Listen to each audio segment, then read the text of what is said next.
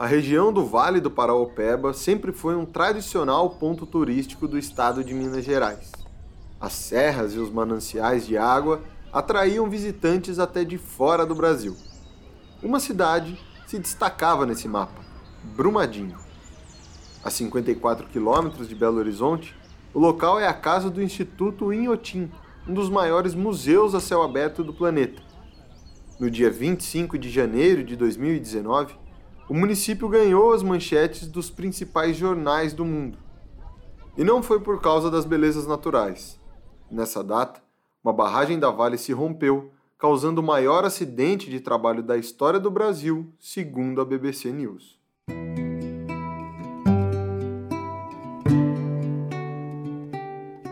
Eu sou Júnior Monte e no Velho Tips de hoje você vai descobrir o que mudou na operação da mineradora três anos após a tragédia que vitimou 270 pessoas.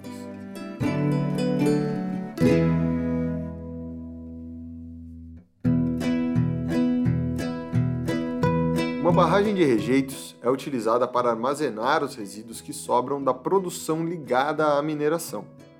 Em Brumadinho, a construção da barragem 1 na mina do Córrego do Feijão terminou em 1976.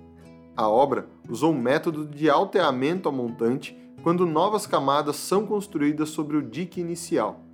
A estrutura tinha 86 metros de altura e os rejeitos ocupavam uma área de 249.500 metros quadrados.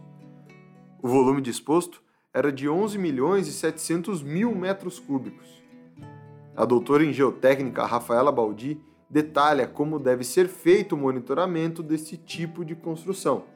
As grandes rupturas, elas têm um potencial, né? Aliás, elas têm um grande potencial de serem evitadas, mas isso demanda consciência e preparo dos profissionais que atuam com esse tipo de estrutura.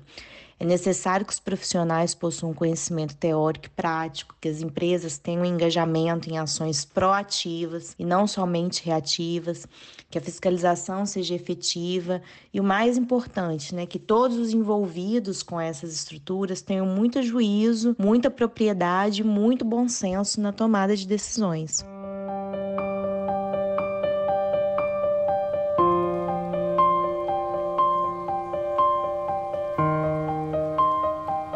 Fevereiro de 2021, a Vale assinou um acordo com a Advocacia Geral da União para o pagamento de 250 milhões de reais em multas ambientais ao IBAMA. A companhia seria obrigada a desenvolver projetos de investimentos nos parques federais de Minas Gerais e programas de saneamento. Mas seis meses depois, nenhuma iniciativa tinha sido apresentada pela mineradora e o Ministério Público Federal congelou o acordo estabelecido. O documento alega que uma empresa privada não pode tomar a dianteira em unidades de conservação sem a participação de órgãos públicos. O secretário de Comunicação de Brumadinho, Décio Júnior, descreve o dilema atual do município.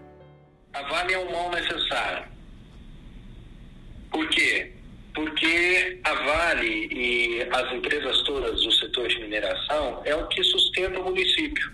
É a nossa maior fonte de arrecadação é a nossa maior fonte de geração de emprego e renda. Durante décadas, nunca o, o poder público municipal trabalhou na diversificação da economia. Então, Brumadinho hoje é um município que depende, depende da, da mineração, né? não só da Vale, da mineração como um todo. Hoje, existe a busca por investimentos em infraestrutura para perder a dependência da mineração e Décio também comenta sobre o impacto na saúde mental dos habitantes de Brumadinho após a tragédia. Quando você tem um impacto desse, de 270 pessoas mortas, você cria um impacto num município de 45 mil habitantes. Quando a gente fala em atingidos, a gente considera atingido toda e qualquer pessoa que mora em Brumadinho.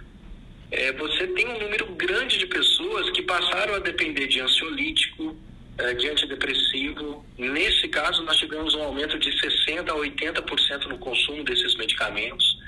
Nós fizemos a contratação de 40 profissionais da área da saúde mental, entre psicólogos e psiquiatras.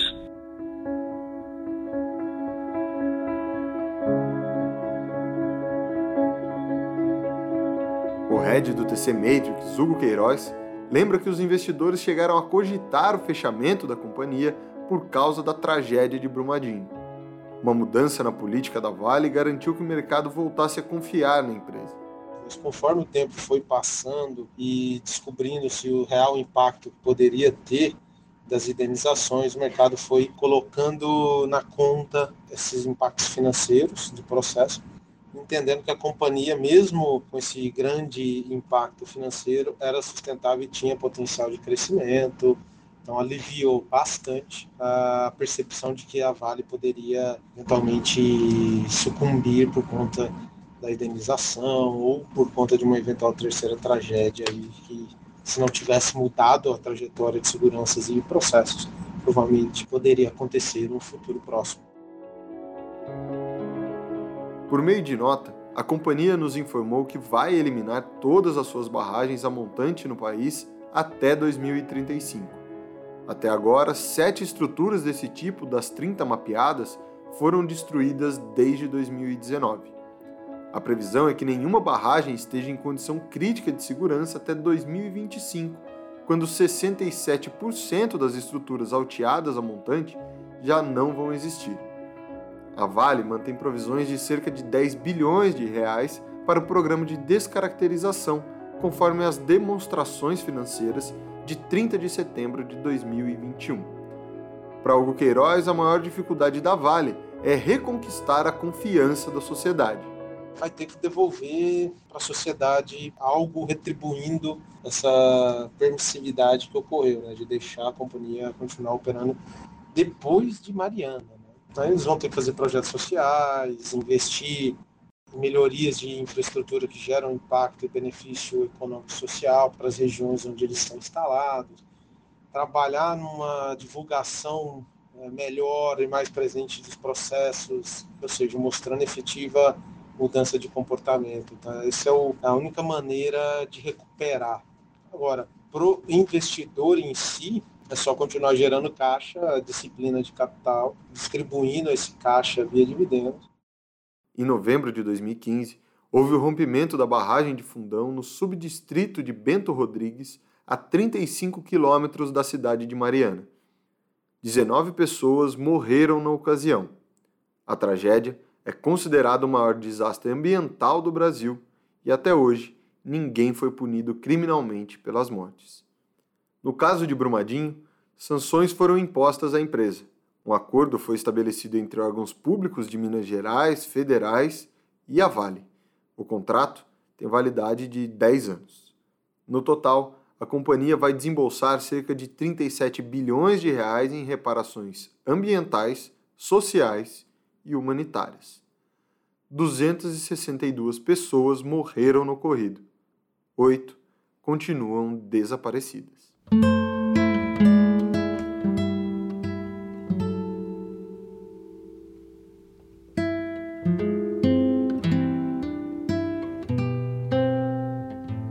Velho Tips é o seu podcast semanal. A nossa missão é destrinchar os assuntos mais relevantes do Brasil e do mundo e que podem impactar a sua vida e os seus investimentos. Outros episódios do Velho Tips estão disponíveis no TC Station ou nas plataformas de podcast. O roteiro é de Júnior Monte e Vinícius Custódio. A locução e a edição são de Júnior Monte. A supervisão é de Leonardo Levati e Vinícius Custódio. E as artes de divulgação são de Vinícius Martins. Muito obrigado por ter escutado até aqui e até a próxima edição.